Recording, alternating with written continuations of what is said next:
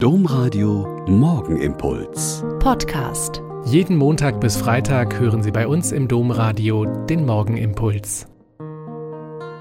Mit Schwester Katharina, Franziskanerin in Olpe. Ich freue mich, dass wir jetzt hier zusammen beten.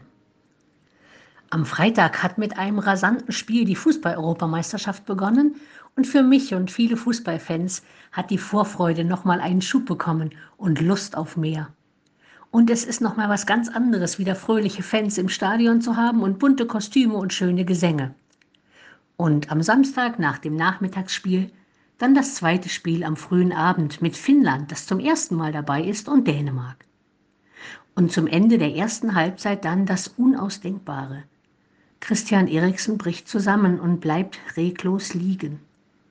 Das Drama des Lebens, das Schweben zwischen Himmel und Erde, das sich sonst meist im Krankenhaus, zu Hause oder in Pflegeeinrichtungen abspielt, ist plötzlich vor Zehntausenden Zuschauern im Stadion und Millionen am Fernseher zu verfolgen.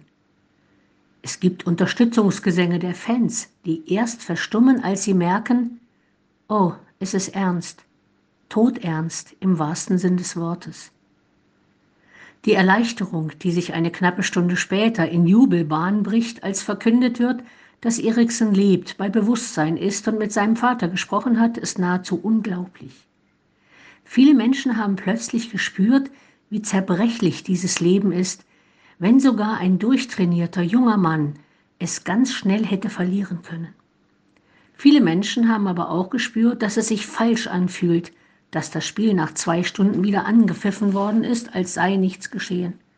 Das Leben ist kein Spiel, das man einfach kurz unterbrechen und dann achselzuckend wieder aufnehmen kann. Das Leben ist real und einmalig und göttlich und geschenkt, um es real und einmalig und göttlich zu leben und immer neu zu bedenken, was für eine kostbare Gabe es ist und von wem und wofür ich es geschenkt bekommen habe. Der menschliche Schutzkreis, den Eriksens Mitspieler um ihn gebildet haben, um das Drama vor neugierigen Blicken zu bewahren, hat mich zu Tränen gerührt und klargemacht, einander behüten und beschützen geht über allen Wettstreit hinaus.